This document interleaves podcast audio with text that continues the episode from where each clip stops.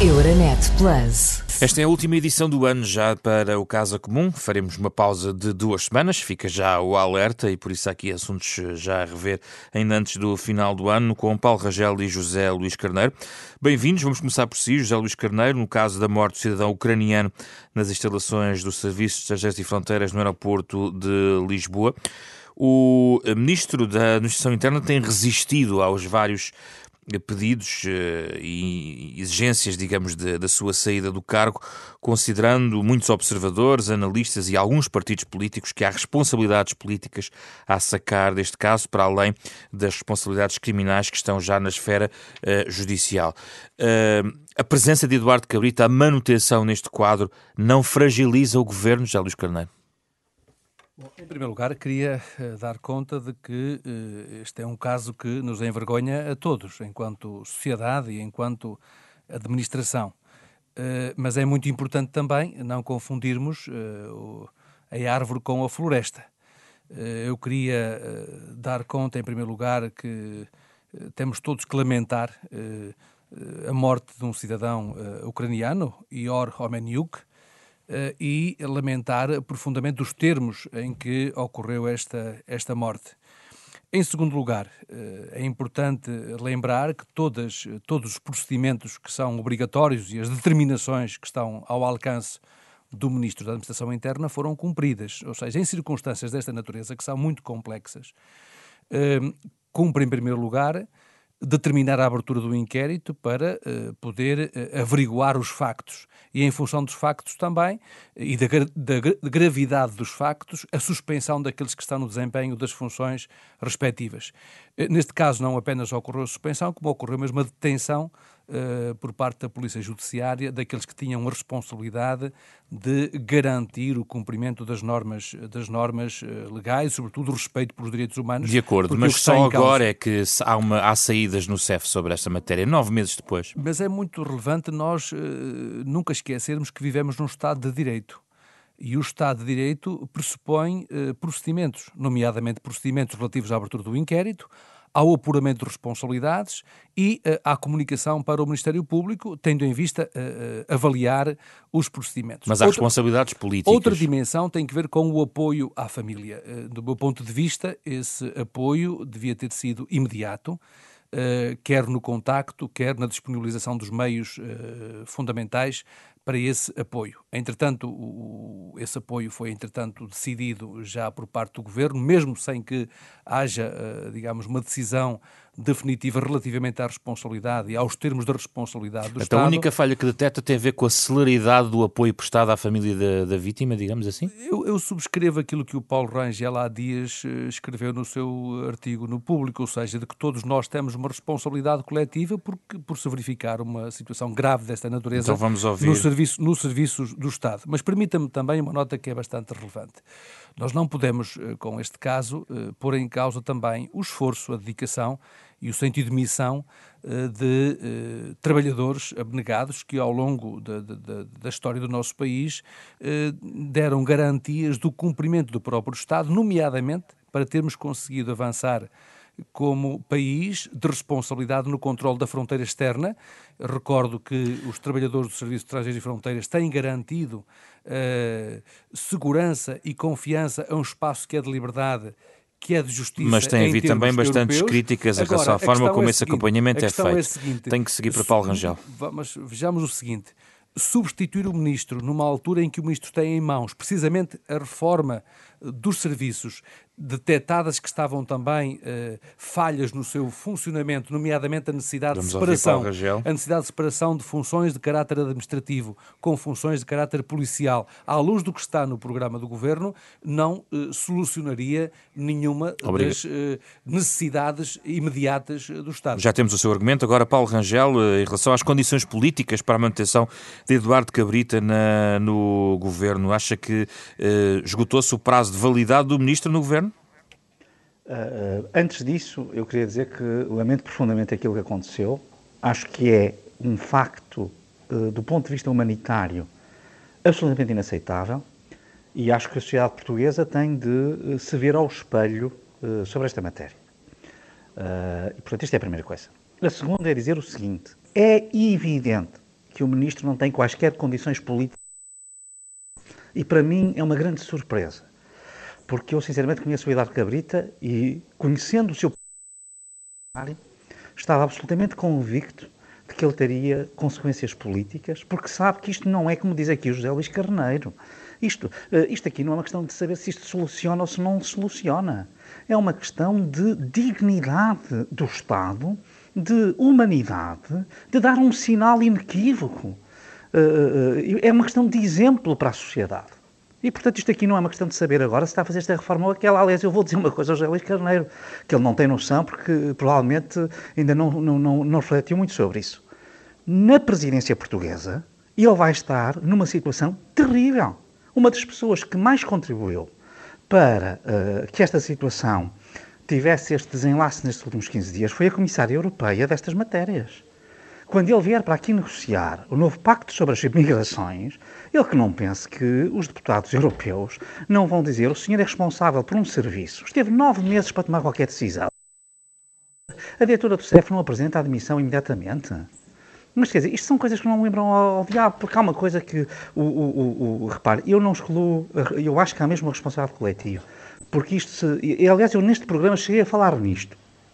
Eh, isto se fosse uma, se fosse, por exemplo, um cidadão de, de, de, de, proveniência africana, isto teria dado, como o George Floyd, o governo eu, eu, estou a ouvi-lo estou, estou ouvi com alguns cortes, mas vou, vou só uh, tentar perceber algo relacionado com o seu argumento, Paulo Rangel. Uh, de facto, uh, e falou, por exemplo, da presidência portuguesa da União Europeia, Uh, inclusivamente o Conselho uh, Europeu uh, acaba de, a propósito dos Direitos Humanos, aprovar um regulamento onde aplica sanções a casos destes que se passem um pouco por todo o mundo, incluindo países não europeus. ora, é capaz de ser difícil conciliar a, a, a, sanção sobre tortura quando há este situa esta situação. Ouça, o, o, o, Pedro Frazão, é preciso perceber bem isto. Ah, é exatamente o argumento que usou aqui o José Luís Carneiro. É justamente porque nós vamos ter agora uma presidência portuguesa e porque há reformas para fazer nesta área que temos que mudar o ministro. Mas eu acho que nós não tínhamos que mudar o ministro. O ministro ele próprio é que devia tirar essa ilação. E eu, sinceramente, conheço o seu perfil humano, portanto, não estou aqui a julgá-lo. Uh... E uma mudança uh... de ministro faz a diferença? Uh, ouça, há aqui uma dimensão, é preciso ver que há aqui uma dimensão simbólica. Claro que faz a diferença. Porque ele tem que reconhecer que falhou. O ministro falhou em toda a linha, porque isto era uma coisa para ele imediatamente ter tido uma ação sobre a, diretora do CEF e agora promove a diretora do CEF, vai para, vai, vai para um lugar uh, uh, uh, em, em, Londres e a seguir o subdiretor que era responsável por esta área é que é o novo diretor do CEF. Mas quer dizer, isto, ouça lá, quer dizer, eu não sei onde é que nós estamos. Eu sinceramente acho que se perdeu realmente a noção das coisas porque há uma certa impunidade. O governo achou que com a pandemia ia gerir uma situação destas uh, de um ponto de vista totalmente corporativo. Uh, o tipo de aproximação política. Porque, repare, o José Luís Carneiro diz que leu o meu artigo. Não leu todo, porque esqueceu-se de ler o último parágrafo, ou os últimos parágrafos, em que eu digo que todos temos responsabilidades, mas há uns que têm mais que outros. Aliás, o governo até deixou empurrar um bocadinho a responsabilidade para o Presidente da República. O Presidente da República não tem nada a ver com isto. Isto aqui é uma competência estrita do governo, do Ministro da Administração Interna. Eu sei que o cargo mais difícil que há no governo é o Ministro da Administração Interna. O cargo Vamos ouvir, vamos ouvir também José Luís Carneiro, já agora, há aqui uma falha técnica do Paulo Rangel, mas já regressa Paulo Rangel. José Luís Carneiro, acresce ainda que ouvimos até um diretor nacional da polícia uh, ir a Belém, uh, um encontro com o Presidente da República, expressar também uma opinião sobre uh, aquilo que deve ser feito no CEF. Neste momento não sabemos como vai ser a reestruturação do CEF, sabemos apenas que o Governo não gostou propriamente que fosse um diretor de polícia a expressar-se naqueles termos sobre aquele tema. Bom, tratando-se de uma personalidade que todos reputam de competente e de, de elevado sentido de serviço público, como é evidente, não se deveria ter pronunciado uh, sequer, e em segundo lugar, ao pronunciar-se, pronunciar-se nos termos em que o fez.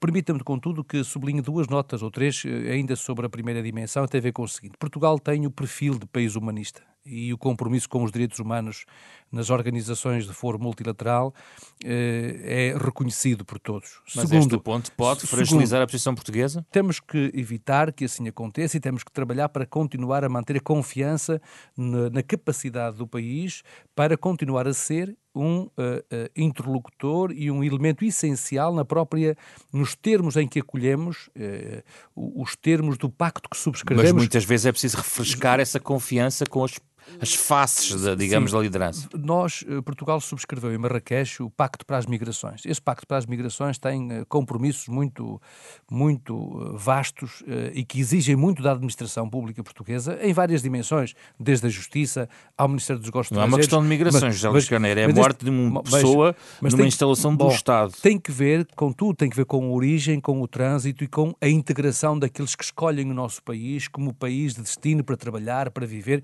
para fazer a suas vidas. E temos uh, também sido reconhecidos como um país que sabe acolher e que sabe integrar. Esta prática, que foi uma prática uh, que uh, merece o repúdio de todos nós, de todos, a começar por, por uma grande generalidade, ou pela generalidade de todos aqueles que também trabalham na própria estrutura, deixe-me que lhe diga, há, há poucas semanas atrás foram contratados mais 100 jovens licenciados para rejuvenescerem esta estrutura e veja como eh, nós devemos ter o cuidado para respeitar também todos aqueles que têm dado o seu melhor em horas muito difíceis para garantir este caráter humanitário no modo como nós acolhemos, como integramos eh, os, nossos, os imigrantes que procuram o nosso país para estabelecerem e desenvolverem um as suas remate, vidas. Paulo Rangel, sobre este tema. Não, repare, a melhor forma de respeitar todos aqueles que realmente cumprem as normas e que têm sentido de humanidade e que têm sentido profissional e que também tratam das questões de segurança, que são questões difíceis e muitas vezes questões limite, é apurar as responsabilidades todas, também as políticas. Uh, uh, porque como é que estas pessoas uh, vão olhar, as pessoas que no CEF se comportam uh, impecavelmente. Como é que elas olham para o novo, o novo diretor? Como é que elas olham para o ministro?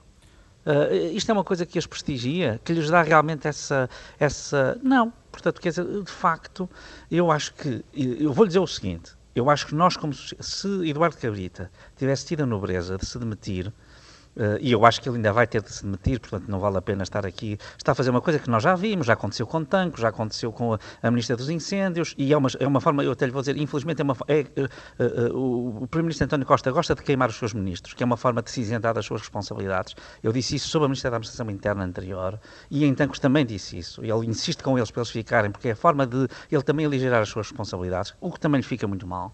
Mas se ele tivesse demitido, nós estávamos, a sociedade estava toda de outra maneira. E ele também estava a ser reconhecido de outra maneira, não estava exposto. Eu custa-me ver, uh, quer a figura que ele fez naquela conferência de imprensa desastrosa de sexta-feira, quer o que ele fez ontem na Assembleia da República. Se Temos acham que... que... isto é que realmente é, é claro, prestigia as instituições, oh, oh, oh, está é, tudo é evidente que ontem na Assembleia da República, ainda hoje falei com alguns dos parlamentares que estiveram a inquirir o Ministro e todos reconhecem que a prestação na, na, na Comissão Parlamentar, um desastre, o Ministro demonstrou todos os esforços e a assunção de todas as responsabilidades no que diz respeito, no que diz respeito, é no que diz respeito à assunção da responsabilidade, no que diz respeito ao funcionamento da administração do Estado, no respeito pelo Estado de Direito, no respeito Diz o que disser. Eu tenho a certeza que concorda comigo mas não pode dizê-lo. Mas eu tenho a certeza. O Rangel gosta de interpretar o pensamento dos outros. Não, o deve, não, fazer, não estou... o deve fazer, porque isso, isso é um modelo oh, oh, que vai para além do, do respeito não... pela, liberdade, pela liberdade de pronúncia e de expressão dos outros. Não, isso é desculpe é lá. Eu não, não, não tenho paciência. Era só o que faltava agora vir falar sobre o respeito da liberdade. Mas, oh, oh Paulo Rangel, eu, eu, vou, eu vou pô-lo outra vez, desculpe lá. José Luís Carneiro. Eu não era a mesma eu ainda tenho... não digo ao Rangel que o Rangel o que afirma não é aquilo que Não, estou a dizer... Isto é pouco respeito pelo pensamento dos outros. Não é pouco respeito e pela liberdade de expressão dos outros. Só estou a dizer, não, não é, não é o que correto. eu estou a dizer é não é correto. e vou voltar a dizer, eu tenho a certeza que concorda comigo, não, eu tenho a certeza que não pode dizer e que no, porventura não quer dizer. Temos que avançar, Paulo Rangel. Temas é europeus. Eu ainda posso transmitir esta opinião, pois o meu amigo pode dizer que acha que não, pronto. Isto é que é a liberdade. A liberdade não é, não é, não é dizer o que os outros têm que dizer. Mas o Paulo Rangel é uma coisa, com a garantia de que não, interpreta, eu não interpretaria José Luís Carneiro, e, José Luís Carneiro, Paulo Rangel, vamos avançar para os temas europeus, uh, com a questão do Brexit ainda em cima da mesa. José Luís Carneiro, uh, a possibilidade muito real de um não acordo, já aqui debatemos na semana passada, aparentemente, se fosse fácil já estava feito, e a verdade é que é, nesta altura até a chanceler Merkel vai avisando, temos de nos preparar para todos os cenários. Um, o que é que poderemos eventualmente esperar no, no pior cenário, que é o cenário de não haver acordo, não é? Há duas perspectivas, são duas uh, abordagens uh, distintas uh, e que estão a ser colocadas desde há muito tempo em cima da mesa. Uma é uma abordagem política que tem que ver com matéria de soberania, que é a abordagem que faz o Reino Unido, nomeadamente os intérpretes do poder no Reino Unido, eh, e, por outro lado, a abordagem relativa ao mercado interno da União Europeia. Três matérias que não, eh, digamos, garantem a convergência de posições, a questão das pescas, e, nomeadamente, os termos em que uh, os restantes países da União Europeia acedem à zona económica exclusiva uh, do Reino Unido para efeitos de direitos pescatórios. Eh, por outro lado, as questões relativas à concorrência e os termos em que, nomeadamente, as empresas uh, britânicas acedem ao mercado interno, em que termos é que isto pode ocorrer, e depois como é que se uh, efetivamente solucionam as matérias de litígio entre o Reino Unido e o mercado, o mercado interno no quadro europeu. Ora bom.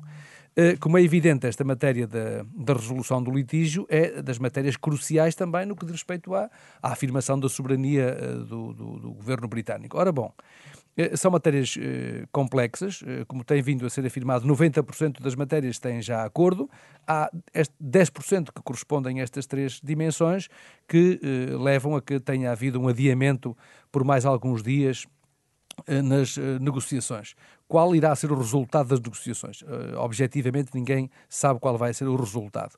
Uh, o importante é que se salvaguarde uma relação futura com o Reino Unido, que uh, não apenas respeita aquilo que tem sido a importância estratégica do Reino Unido na relação com a União Europeia, enquanto elemento e fator de equilíbrio da excessiva continentalização da Europa, naquilo que também é a sua dimensão atlântica e a sua relação com o Atlântico, quer em questões de segurança, quer em questões de defesa, quer em questões de cidadania, quer em questões também de relação uh, económica e comercial. Vamos aguardar pelos, uh, pelos próximos uh, dias. Como aqui tem sido dito, no que nos diz respeito, o país tem estado a preparar-se para o pior cenário, que é o cenário de não acordo. E aí devemos continuar, portanto, concentrados. Paulo Rangel, mais próximo, se calhar, do, de, de, de algum turbilhão negocial, há sinais que, diferentes em relação a esta matéria? Vamos cá ver. Uh, os três temas uh, principais continuam a ser aqueles que eram a semana passada e que, Sim. no fundo, aqui o José Luís Carneiro, de alguma maneira, elencou.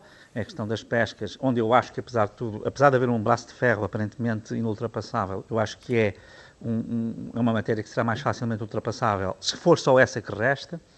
Uh, depois temos a questão, lá está, das condições de acesso ao mercado interno. Uh, saber uh, se, se, no fundo houver divergência quanto, por exemplo, à proteção ambiental e social, se se pode manter o pleno acesso ou não, portanto, porque no futuro, obviamente, não vai haver um alinhamento total entre a legislação europeia e a legislação britânica, e depois a questão uh, de ter aqui, no fundo, uma instância arbitral para regular os conflitos que o acordo de comércio possa trazer. Pronto, estas questões estão em cima da mesa. Eu penso que na questão do, das, das, regras do jogo, portanto, a segunda questão, houve bastantes progressos nestes últimos dois dias. Aparentemente houve bastantes progressos nestes últimos dois dias e, portanto, uh, uh, pode ser que até sexta-feira, dizem que sexta-feira seria a deadline, mas nós já tivemos tantas deadlines. Isso é verdade. Que, que sinceramente eu, eu, já acredito em tudo. Agora, deixe-me só dizer o seguinte: nós temos realmente neste momento é que estar preparados, e o governo português também, para uh, um Brexit sem acordo. E acha e que estamos? Acho que não estamos. Olha, eu estive sexta-feira, aliás, estava lá até o, um deputado socialista, ouviu também, o Pedro Silva Pereira, uh, com cidadãos britânicos uh, que estão na zona de Londres, no país de Gales e na Escócia. Organizaram, enfim, um seminário connosco e as queixas sobre a questão dos consulados portugueses, que aliás, enfim, aqui o José Carneiro conhece bem, porque teve aí responsabilidades, continuam a ser brutais. A quantidade de cidadãos portugueses que não têm ainda a sua situação regularizada para o que se vai passar a partir de 1 de janeiro, mesmo que haja acordo, é absolutamente brutal. O, que nós ouvimos ali é, é realmente assustador sobre a impossibilidade, a incapacidade total de marcarem digamos, uma hora sequer para irem aos consulados portugueses. E, portanto, que estão completamente sem capacidade de resposta. E isto, sinceramente, são coisas que me preocupam muito. E, e vamos cá ver, não são coisas que sejam novidades. Como eu digo, ainda o José Luís Carneiro estava no governo, isto já era um problema sério. Vamos, ver, e, portanto, vamos ter aqui então duas rondas neste tema, porque o José Luís Carneiro vai aqui responder a isso. Não, não, neste momento a situação continua a ser caótica. Hum. E, e, isto são os cidadãos que dizem, não é? Não são as estatísticas Santos Silva, que nós já sabemos que são sempre de um otimismo atroz, mas depois não têm nenhuma adesão à realidade, não é? E, portanto, então vamos ouvir que o José Luís Carneiro já volta a si. Aliás, eram representantes e até alguns que tentavam uh, substituir uh, em alguns atos mais simples. Estamos ou não estamos preparados, José Luís Carneiro? Consulados. Estamos preparados. Eh, eu devo dizer que acompanhei de perto desde 2017 até 2019, durante no curso de dois anos, o esforço financeiro para reforçar os meios humanos, para reforçar, aliás, as instalações. Foram até arrendadas novas instalações com espaço, eh, com todas as condições, eh, não apenas de dignidade, mas também de segurança, para ampliar uh, o atendimento. Uh, foram estabelecidos contactos com o próprio município de Londres e com, com quem eu estive, aliás, na altura, com o Sadiq Khan, que disponibilizou os próprios serviços municipais para apoiar os portugueses.